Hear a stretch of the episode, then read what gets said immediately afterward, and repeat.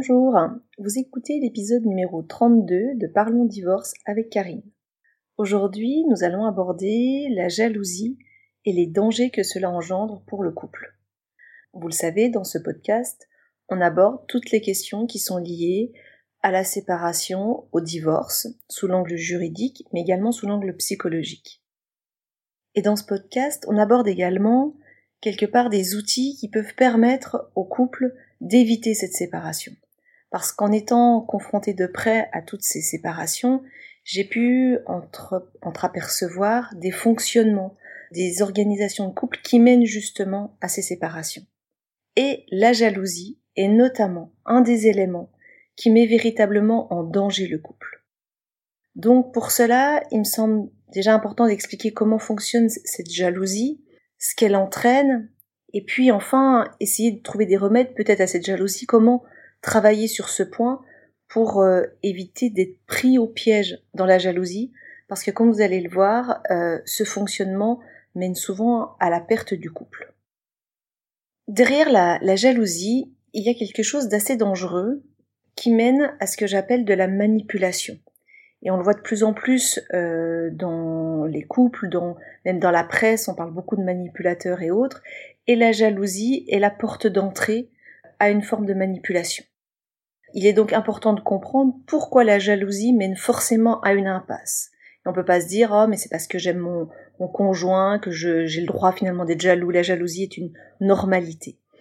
Je crois qu'il y a le mécanisme à comprendre pour qu'effectivement on puisse prendre conscience que ce n'est pas une normalité, mais surtout, elle ne servira pas à nourrir votre couple, elle ne vous permettra pas d'avoir un fonctionnement de couple épanoui.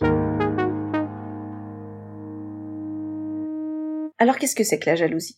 La jalousie, c'est la peur de perdre un lien ou une place. Mais c'est aussi, et surtout j'ai envie de dire, la volonté de posséder ce qu'on croit nous appartenir. C'est Christophe André qui fait cette analyse, d'ailleurs très fine, dans un de ses livres que j'aime beaucoup, qui s'appelle Imparfait, libre et heureux, et je trouve son analyse assez juste. Il pose la problématique, d'ailleurs la problématique qu'on voit dans beaucoup de couples. Il y a une croyance, une croyance, vous allez voir, qui est erronée, mais en tout cas il y a une croyance dans le couple que l'autre nous appartient. Euh, c'est une conception, à mon avis, fausse du lien affectif. Donc pour une personne jalouse, le, lien affectif reposerait sur le fait que l'autre nous appartienne. Christophe André dit très clairement que c'est une conception erronée, archaïque et même primitive du lien. Donc le lien affectif n'est pas une possession de l'autre. Et, je le répète, personne n'appartient à personne. Et le fait finalement d'accepter l'amour d'un jaloux ou d'une jalouse reviendrait à accepter la soumission à cet instinct de possession qui est maladif. D'où l'importance d'être très ferme avec le comportement jaloux qui peuvent dévier sur de la manipulation. Et puisque, comme je viens de vous l'expliquer, cette jalousie se fonde sur le fait que on part du principe que l'autre nous appartient. Et à partir du moment où on a ce raisonnement au sein d'un couple que l'autre nous appartient, tout va être faussé par la suite et rien ne va pouvoir se construire sur du positif. Alors que l'essentiel au sein du couple devrait être pardon, un reprise. Alors que l'essentiel devrait être au sein du couple l'objectif d'un lien épanouissant, c'est-à-dire la réciprocité et la volonté de donner envie à l'autre de rester, plutôt que d'essayer de l'empêcher de partir. Alors je vais la répéter cette phrase parce qu'elle me semble importante. L'essentiel dans le couple serait la volonté de donner envie à l'autre de rester plutôt que d'essayer de l'empêcher de partir. Je crois qu'on touche ici à l'essentiel de ce que pourrait être un couple épanoui, serait de dire mon objectif, lui donner envie effectivement donc de rester, tout faire pour que finalement le lien soit épanouissant et ne pas faire tout pour l'empêcher de partir parce qu'à partir de là, on est dans un fonctionnement qui va être euh, douloureux souvent pour tout le monde. Bien comprendre que le fonctionnement de la jalousie part sur cette problématique qui est je crois que l'autre m'appartient. Et déjà là-dessus, sur le couple, on part sur un mauvais fonctionnement. qu'on soit marié, paxé, en concubinage, personne n'appartient à personne. Et si on pouvait ancrer cette euh, conviction au fond de soi, la relation de couple serait tout autre, puisqu'on laisse la liberté à l'autre d'être qui il souhaite et la liberté de d'être qui il souhaite être, mais il n'appartient à personne. Alors derrière la, jalousie, euh, il faut savoir qu'il y a une douleur. le jaloux n'est pas jaloux par plaisir, ça révèle véritablement une souffrance et qui va même provoquer de l'anxiété chez la personne. Donc euh, la personne jalouse n'est jamais véritablement bien et heureuse. Et ce qui est encore plus terrible, c'est que finalement, le jaloux ne savoure jamais son bonheur.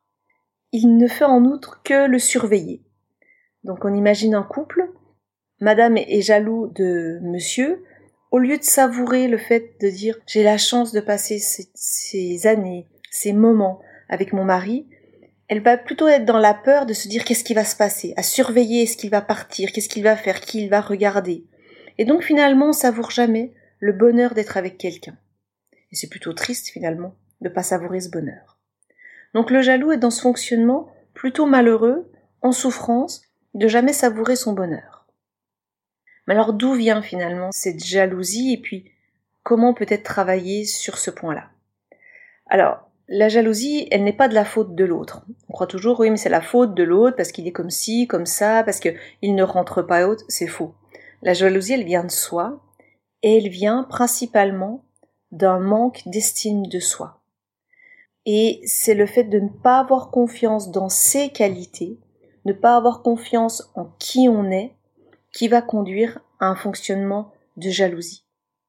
Et donc, travailler sur l'estime de soi va être capital parce que plus on va travailler sur l'estime de soi, on va pouvoir se dire, mais finalement, j'apporte à mon conjoint suffisamment de bonnes choses pour qu'il ait envie de rester. Et je n'ai pas besoin de l'emprisonner.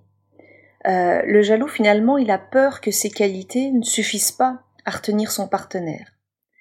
Et c'est là où on rentre dans des fonctionnements qui sont, euh, pour moi, dangereux. On va finir par euh, par scruter, par euh, même être sous une forme d'intimidation avec l'autre, euh, et on va finir par vouloir l'emprisonner.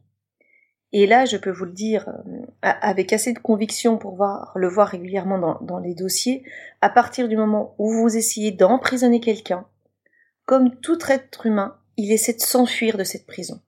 Et ça nous mène donc à des séparations.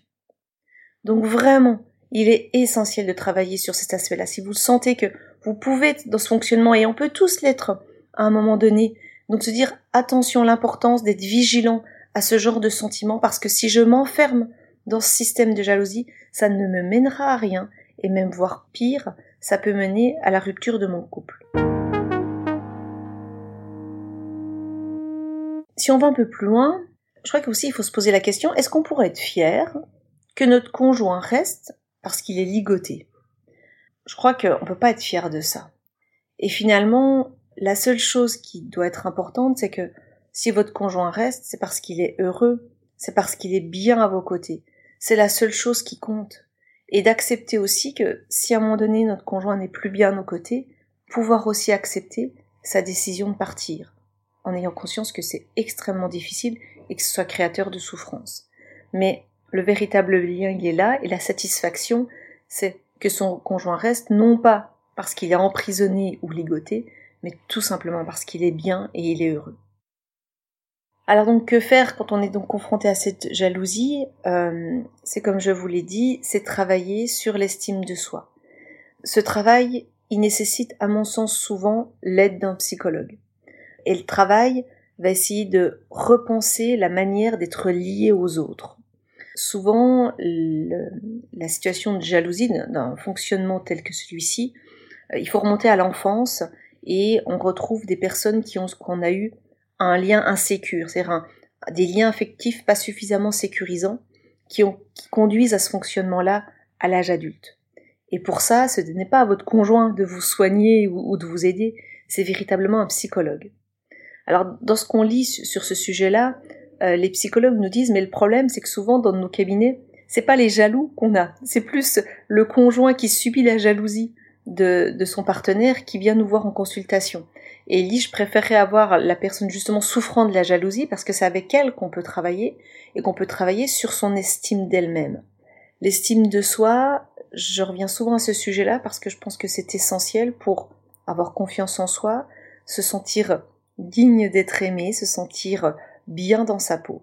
Ce travail, il passe de plein de façons, donc effectivement avec l'aide de psychologues, c'est prendre soin de soi, prendre du temps pour soi, et c'est pas de l'égoïsme ça, et, je me bats contre ça parce que souvent on nous a fait croire que prendre soin de soi, c'était une forme d'égoïsme, et pas du tout. Au contraire, c'est même un cadeau qu'on va faire aux autres parce que plus on est en accord avec soi-même, plus on est en paix et plus on est bien, plus on irradie autour de nous quelque chose de positif. Donc, comme je vous l'ai dit euh, à titre liminaire, les, ressorts de la jalousie conduisent à la manipulation. Et euh, de plus en plus, ce sujet, vous le voyez, hein, partout, fait peur. La manipulation est un, un sujet qui inquiète. Être victime de manipulation fait extrêmement peur. Et je pense que c'est important de rappeler ces principes que aimer, ce n'est pas posséder. Et lorsqu'on ressent, alors lorsqu'on est entre guillemets victime de, cette forme de manipulation, pouvoir mettre des mots dessus et surtout ne jamais rien tolérer en fait sur ce sujet-là. Parce que si on commence à accepter une petite forme de jalousie, même jalousie vis-à-vis des amis qui nous entourent, il faut dire que tout ceci monte crescendo. Et dès le départ, il faut enrayer ce système. Il faut avoir la force de pouvoir dire non, je n'accepte pas ce comportement. Euh, j'ai la liberté de voir des amis, j'ai la liberté de parler à qui je le souhaite. Parce que sinon, tout doucement, on rentre dans un fonctionnement, puis c'est très insidieux. La jalousie, elle peut monter crescendo. Au début, on se dit, oh bah c'est normal, c'est juste parce que il est amoureux ou attaché, mais on en arrive à un fonctionnement qui ne devient pas sain.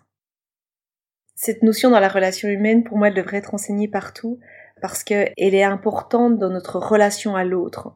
Et ce fonctionnement, à mon sens, on peut aussi le transposer dans nos relations avec nos enfants.